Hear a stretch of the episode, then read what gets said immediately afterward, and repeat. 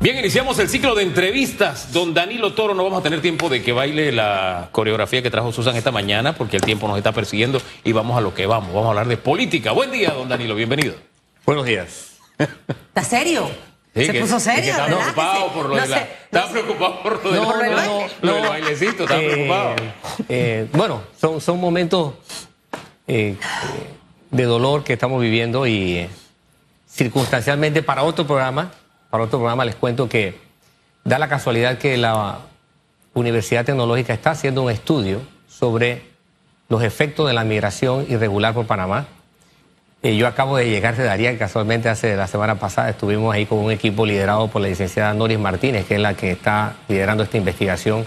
La iniciamos el año, se inició el año pasado y hemos estado varias veces en Darien, varias veces allá, hemos estado allá donde ocurrió el accidente, del lado Tico también. Ese trayecto, ya que usted empieza por allí, porque mira, arrancó por ahí y ya voy a quedarme ahí un ratito. Y, y- E- ese trayecto y es complicado, la carretera, Sí, sí, el digo, camino. estamos hablando, lo que pasa es que se habla de Hualaca, es la carretera que va a Bocas. Toda la carretera que va a Bocas es una carretera en pendiente hacia Bocas, hacia la mitad del camino es en pendiente alzada. Eh, es una carretera peligrosa. A ver de la Es- cantidad de curvas que Exacto. No, es Hualaca, sí, pero es al final de Hualaca, es decir, es en medio de la serranía donde hay mucha niebla, es de madrugada. Así es. Yo conozco el protocolo y tengo que ser sincero, existe un protocolo para un problema que Panamá no podía prever, la explosión que se da a partir del año 2020, para que ustedes tengan idea. 2015, en enero, teníamos menos de mil personas entrando por, por esa zona. 2019, mil personas. 2020, año de la pandemia, mil- 1.400 personas. 2020 baja a 1.100 personas. 2021 sube a 4.100 personas. 2022 sube a 4.700 personas. 2023, 23.000 personas. Para que tengamos una idea, ¿no? Allí hay mucha institucionalidad colocada, ni siquiera de Panamá, sino también internacional. Y yo estoy seguro que se pueden mejorar los protocolos, pero hay un protocolo. Si los protocolos se fallaron, hay que hacer una investigación administrativa para mejorarlo. Pero honestamente, protocolos fallaron Panamá ha o hecho, los Pa- protocolos Pa- no Panamá ha se- hecho el mejor esfuerzo. O los protocolos no se dieron. Lo que pasa es que nosotros los seres humanos, señor Danilo, eh, y yo me excluyo, tenemos la poca capacidad de reconocer cuando nos equivocamos. Y al momento del nervio y el estrés ante una situación como esta, decimos cosas o damos información que en realidad deja peor parado el trabajo que han hecho que usted me dice que ha visto en el lugar. Eh, y y- y lo, mejor en la vida es ser transparente y, y- reconocer aquí hubo una falla, pero dejar todo este tema como Sí. está es lo que genera un malestar. Y, y es como yo le digo a mi hijo, tú puedes hacer todo esto bien, pero esto lo hiciste mal y esto afectó todo lo bueno que se ha hecho. Por eso yo soy amigo de siempre acudir a un principio. Una investigación Debe hacerse. que determine tanto la, en este caso hay 40 cadáveres, hay que hacer una investigación penal de gran ya. alcance, el Ministerio Público tiene que tener una investigación penal y luego una o a la par una investigación administrativa que determine qué fallas hubo en el protocolo. Eso para mí es lo de rigor porque desafortunadamente se lo puedo decir. La, la crisis de migrantes no va a reducir. Sobre todo No con se lo que acaba de decir, todavía más, nuestras autoridades tienen que entender que este problema se va a agravar. O sea, lo, lo- usted hizo un, recuento desde el 2019-20 a la fecha. Aquí hemos tenido voceros de los migrantes, de, de- de organismos no gubernamentales que nos han hablado de esto y que al final del camino, si existen protocolos, esto es como el checklist del avión.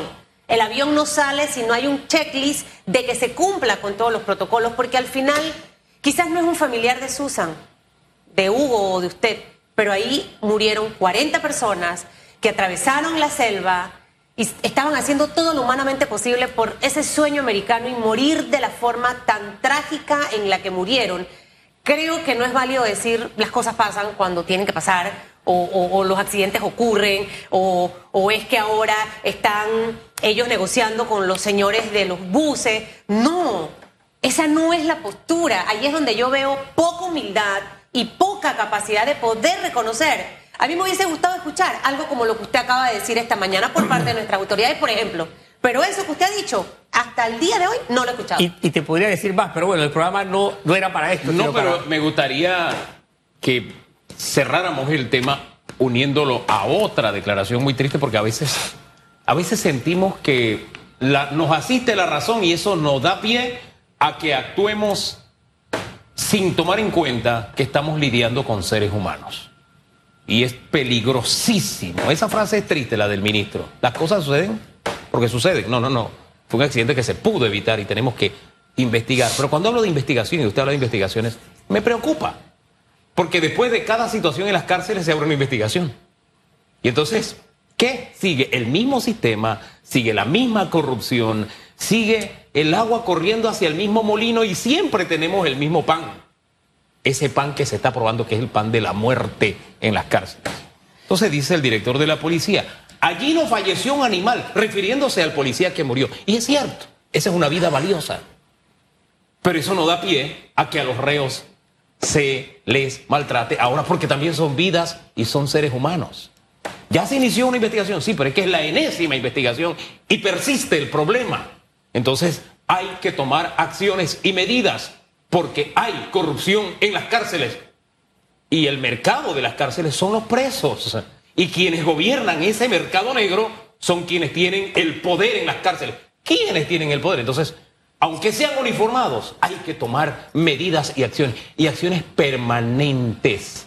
Cada acción de gobierno de las autoridades tiene que ser así, permanente. Hay protocolos, no se cumple el protocolo. Bueno, el, cumplir el protocolo tiene que ser permanente. Hay una investigación. Bueno, ahí sí tiene que ser caiga quien caiga de una vez por todas, porque no podemos seguir en el mismo molino cada cierto tiempo con muertos. Y ninguno de los que mueren son animales, sean reos, sean policías o sean custodios. Y los que murieron ayer no se merece la memoria. Una frase como, bueno, lo que tiene que suceder sucede. No. ¿Quién no cumplió su trabajo? ¿Quién? ¿Cómo es posible que tampoco se nos explique ahora el negocio? que ¿Cuántos? Usted ha dado cifra de la cantidad de migrantes que se está moviendo. Ahora ese es un negocio con los transportistas. A no nosotros nos habían dicho eso. A nosotros nos decían que de nuestros impuestos y de ayuda internacional se estaba asistiendo a los, a los, a, los emigrantes y se les trataba y se les conducía y qué sé yo. Ahora resulta que es un negocio. No puede ser. Sí, yo, nosotros nos, yo, yo me enteré en, en campo desde un principio que esta era una relación privada y que lo que paga de nuestros impuestos, porque ¿qué reciben? Que- que- y- y cuando uno se mete allá en la selva del Darién y uno ve la magnitud del problema, créanme que uno, uno dice, pero qué poca proporción tenemos de lo que está ocurriendo realmente, ¿no? Allá hay un personal que trabaja 24/7 eh, cubierto por nuestros impuestos en de distintas instituciones, del Senafrón, de Migración, del Ministerio de Salud. El Ministerio de Salud hace un trabajo enorme. A la- a la- a- además de eso, eh, por nuestros impuestos, a ellos también se le da apoyo alimenticio. Sí. No del todo, pero reciben apoyo alimenticio bastante bueno. Además, con nuestros impuestos, ellos reciben una serie de cosas. Sí, ¿Qué qué, es lo- bien qué- por eso. qué es lo- qué es pero lo que espérese, ocurre? el tema del transporte no nos lo habían contado y con un agravante. Pero, pero, Aquí los buses de transporte pagan un seguro. Esos transportistas que tienen ese negocio están cubriendo con seguro a esos seres humanos. Y creo que tu interrogante debe estar resuelta porque alguien, alguien debe explicar si esas disposiciones legales de la República de Panamá se cumplieron. Porque a ti, a Susan, a mí, se nos exige tener un seguro para poder conducir. Si no lo tenemos, Así somos es. sujetos de, Así es. de, ¿cómo se llama? De, de una multa. Así es. Entonces, es que, es es- que- esas son disposiciones regulares de la República de Panamá que deben cumplir. Si no se cumplen, Claro. es de- son sancionables. Y por eso es importante hacer una investigación administrativa independientemente de la investigación penal. Porque la investigación administrativa te dice a ti, oigan, aquí falló el protocolo y lo más importante de una investigación administrativa es lo que tú dices, Hugo. ¿Qué hacer para que esto no vuelva a ocurrir? Hay- Esa es la razón de una investigación Hay administrativa. muchas tareas que quedan para ya cerrar con esto el tema. Nada más el tema del seguro es otra tarea más a la lista de revisión que hay que hacer. Eh, y ojalá que yo escuche palabras sensatas a partir de hoy, jueves 16 de febrero, por parte de los voceros del gobierno. Conecten lo que van a decir, por favor, eso que están pensando. Hay muchas cosas que uno piensa que uno no las dice, aunque esté en estrés, aunque esté presionado, aunque no tenga información. Mejor no hable. Mejor quédese callado. Ahora, 7.51 minutos y hasta ahí llegó el tema. Bien. Vamos entonces a lo que llegó el tema. Vamos a la Sí, sí, política. sí. Vamos a lo que venimos. Eh, y estas son cosas que al final el televidente y el radio escucha que me está escuchando tiene que analizar al momento de que usted va a votar en el 2024. Ya yo no quiero a cualquiera de ministro, ya yo no quiero a cualquiera de alcalde, ya yo no quiero a cualquiera de representante, de diputado y de presidente, vicepresidente y demás. Necesitamos a los mejores y en este momento pareciera que hay una fiesta de, de- de- baile de alianza. Así la llamo yo, la fiesta de, baile de alianza. Porque yo me he enterado, señor Danilo, de unos bailes que se están orquestando que yo digo, no puede ser. Esto era imposible en mi, en mi cabeza, pero puede estar allí. Y al final todo este, todo este ambiente que estamos viendo, en medio de una situación económica del país, con una situación política también, yo no sé si estamos demasiado adelantados a los tiempos. Eh, las elecciones son el otro año, del 2024. Pero ya ahorita estamos viendo de todo. Se espera la presentación del señor Martín Torrijos oficialmente al finalizar este mes de febrero. Eh, y hay conversaciones por todos lados. Hasta manejo información que él se sentó a conversar con el señor Rómulo Rux, que yo decía, ¿qué es esto? O sea, está pasando de todo, señor Danilo. Se rasca la oreja. ¿Por qué será?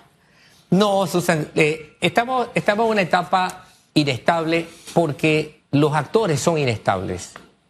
Entonces, hay inestabilidad en la, en la intimidad de los actores y por lo tanto las relaciones entre los actores son muy inestables. Basta remitirte a lo que pasó en la elección famosa aquella en la que dos adversarios que se habían tratado de manera dura, de repente descubrieron que eran los mejores amigos. Me refiero al señor Martinelli y al señor Varela, porque así salieron, así, así anunció, se anunció esa alianza. Es, es mi mejor amigo. ¿Y cómo terminó aquella mejor amistad? Entonces, te- eso te indica lo superficial, lo inestable, lo poco sólido que son las alianzas. Lo mismo le pasa al PRD. eh, hace Le agregaría algo, lo falsas. Sí, son falsas por cuanto que, por cuanto que son alianzas basadas en, en coyunturas. Eh, son matrimonios de Hollywood. Entonces, ese tipo de relaciones políticas tan inestables no nos garantizan nada útil ni conveniente para el país. El PRD no ha demostrado tener alianzas sólidas en mucho tiempo. Por ejemplo, tiene alianzas que le son útiles o serviciales para efectos propagandísticos, pero no para efectos administrativos ni para efectos de tener un programa en ejecución de manera adecuada. Tienes el ejemplo de hoy día la relación PRD-Molirena. el Partido Anulfista, lo mismo, entra en alianzas que tampoco son eh, eh, eh, inestables, aunque tiene una historia de alianzas estables en los tiempos en que existía la ADO, así se llamaba. Alianza creo que era democrática de oposición. Después, en la segunda generación de votación de elecciones, se le llamó la ADO civilista. Esas fueron alianzas mucho más estables. Estaban allí arnulfistas, demócratas cristianos, eh, liberales, bolirena. Fueron bastante estables hasta que vino una eclosión allí. Pero fíjese que no, no sé si usted compartirá con nosotros el momento histórico en que comienzan a romperse esas alianzas naturales, por llamarlo de alguna forma, ¿no? Comenzaron a romperse después que el Partido Demócrata Cristiano venido a Partido Popular se alía con su antagonista natural que era el PRD. De ahí en adelante hemos sido testigos de que el agua y el aceite sí se pueden mezclar. Es más, Fíjate que para fue esta- antes, la crisis sí, fue antes. pues sí, pero, ok, me da ese antecedente para saltar entonces a la, a la actualidad, que, que es lo realmente importante. Porque fíjese que el PP, por ponerle un ejemplo, llevando el hilo conductor del PP, se reúne con el señor Martinelli, por ponerle un ejemplo. Agua y aceite. O de pronto el señor ah, Rómulo Rux, que hace en la elección pasada logró mucho con la llamada desde la cárcel, ahora dice, no, este señor es, es y es, refiriéndose a Martinelli. Entonces, es- eso de los matrimonios de Hollywood me parece que viene muy bien, porque se casan, se divorcian, se vuelven a casar. Los matrimonios de Hollywood. Son como los Sí. matrimonios con- de mat- Pamela Anderson. Matrimonios de Hollywood. De, de- de- sí, de Richard Burton y ¿cómo se llamaba la, Pamela la- la Anderson. muchacha que era- se casaron un montón de veces? Más o menos por ahí va el asunto. se odian lo suficiente para seguirse casando. Entonces, la- la- aquí el asunto es que son, son alianzas copada de inestabilidad. Fíjate en la historia, las relaciones entre los panameñistas y los demócratas cristianos, ¿no? Después de haber tenido dos generaciones electorales, dos procesos, procesos electorales de estar caminando juntos, llegan al gobierno y hay una ruptura abrupta. Los panameñistas echan del gobierno a los demócratas cristianos eh, eh, acusados por cosas que había que sacar de un sombrero de- de- de un mago, ¿no? Por espionaje, por un teléfono en la presidencia, en fin, todo ese drama que luego la historia lo fue ubicando en su justa dimensión. Pero lo que te quiero decir es que de raíz hay dos cosas. Uno, la principal, las alianzas políticas en Panamá, por desgracia, se forman por una coyuntura. Hay que ir en contra de algo o de alguien. Eso es catastrófico. Porque eso significa que no tiene nada en común, salvo un enemigo. Y cuando eso ocurre, no puedes te- ser sostenible porque si logras derrotar a tu enemigo, la alianza ya no tiene explicación. Dos, las alianzas se dan porque hay una coyuntura de conveniencia que tiene que ver exclusivamente con las elecciones. Es decir, no hay un programa, no hay un objetivo, no hay nada que lo ilustre, salvo una cosa que se inventó en Panamá, que, es- que, que- que- que- que no se puede explicar desde el punto de vista físico, pero que se llaman, lo inven- se inventó con el PRD, se llama espacios políticos.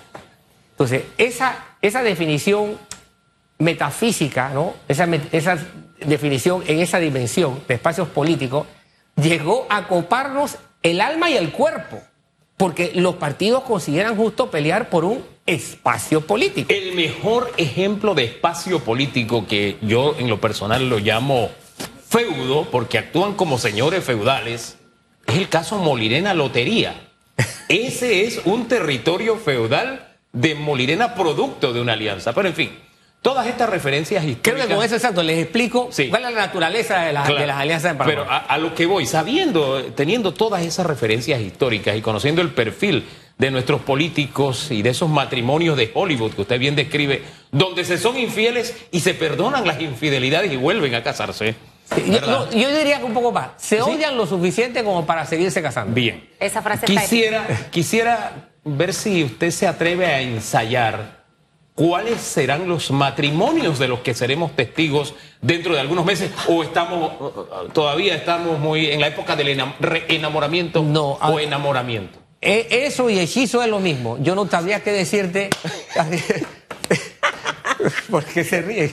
No, no. Yo sí creo que hay hechizo. No, pero- No, pero- yo creo Yo sí que creo que hay hechizo Eso es lo que le da hechizo. salsa a la política de Panamá. Y yo no sabría decirte quiénes son los hechizados ahorita mismo, ni nada, porque, vamos, no tienen nada en común. No, Si no, tú tuvieras algo en no. común, si tú tuvieras, bueno, yo en común tengo que, quiero hacer de Panamá el sistema de puertos más grande del país, pase Sí. lo que pase, ese es mi objetivo. El otro dice, no, yo quiero hacer de Panamá el mejor productor de carne de Centroamérica. Perfecto. El otro quiere, no, yo quiero hacer de Panamá el, el- país con el mejor sistema de zona libre del planeta. Tú puedes decir, bueno, cada uno tiene un objetivo, vamos a ver qué, hay un, qué denominador común hay entre uno y el otro. Acá es el poder por el poder. Pero acá no, acá es salvajismo puro, este es, troglo- este es política troglodita, aquí es ga- garrote puro. Mire, yo tengo anotada todas las frases hoy. Salvajismo puro. Puro, puro, salvajismo Se político. odian tanto para volverse a casar. Como para y el tema a del hechizo. Ahora, dos cositas antes de que se ¿Qué vaya. ha pasado, se- no, se- yo, a mí me encantan estas frases, me encantan.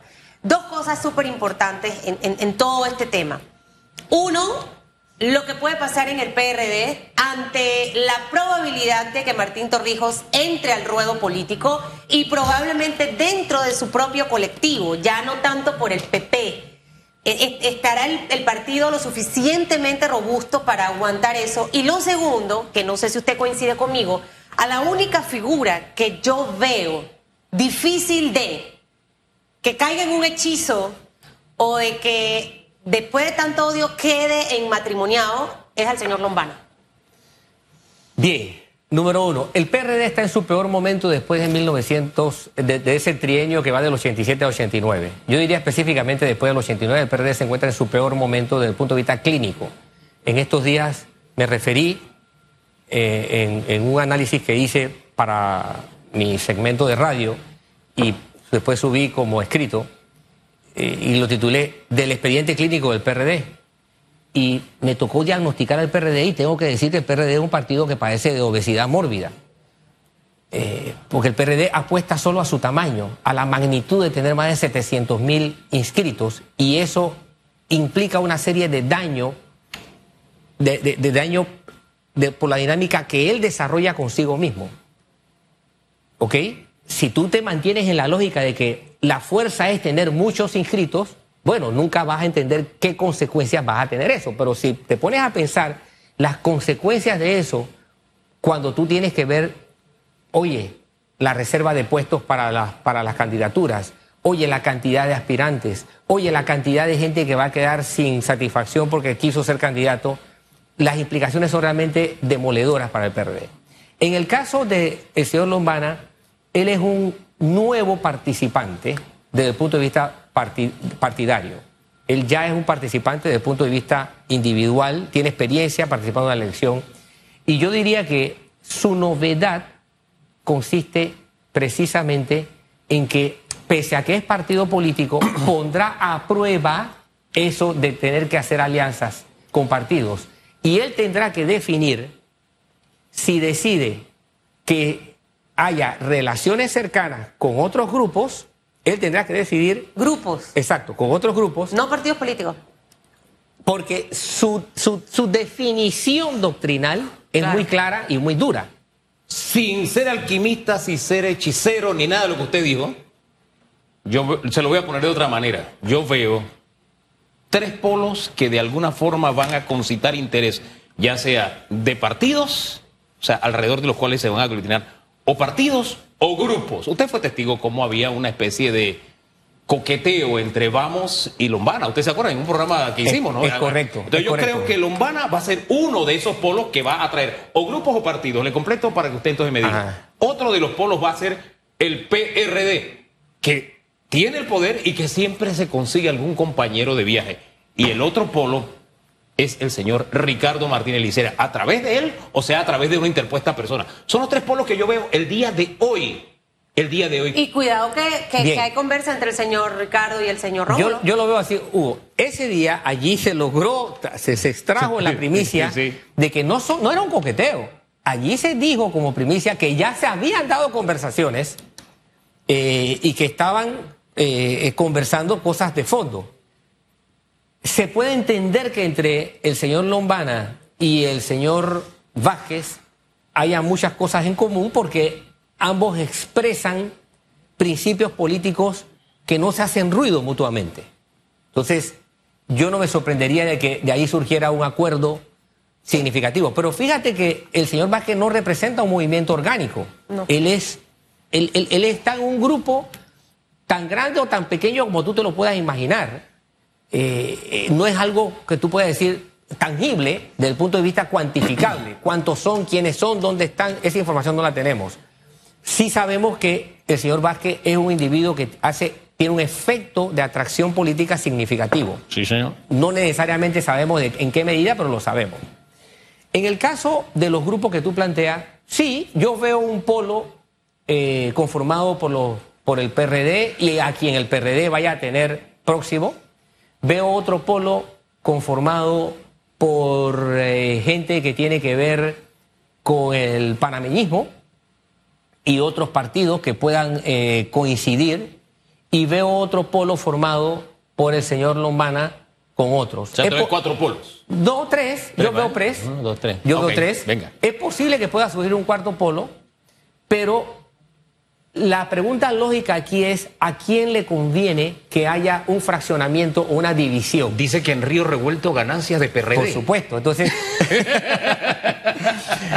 por, supuesto que hay, que hay que preguntarle siempre, bueno, ¿y quién sale ganando si hay mayores fraccionamientos? ¿Quién sale perdiendo si hay mayores fraccionamientos?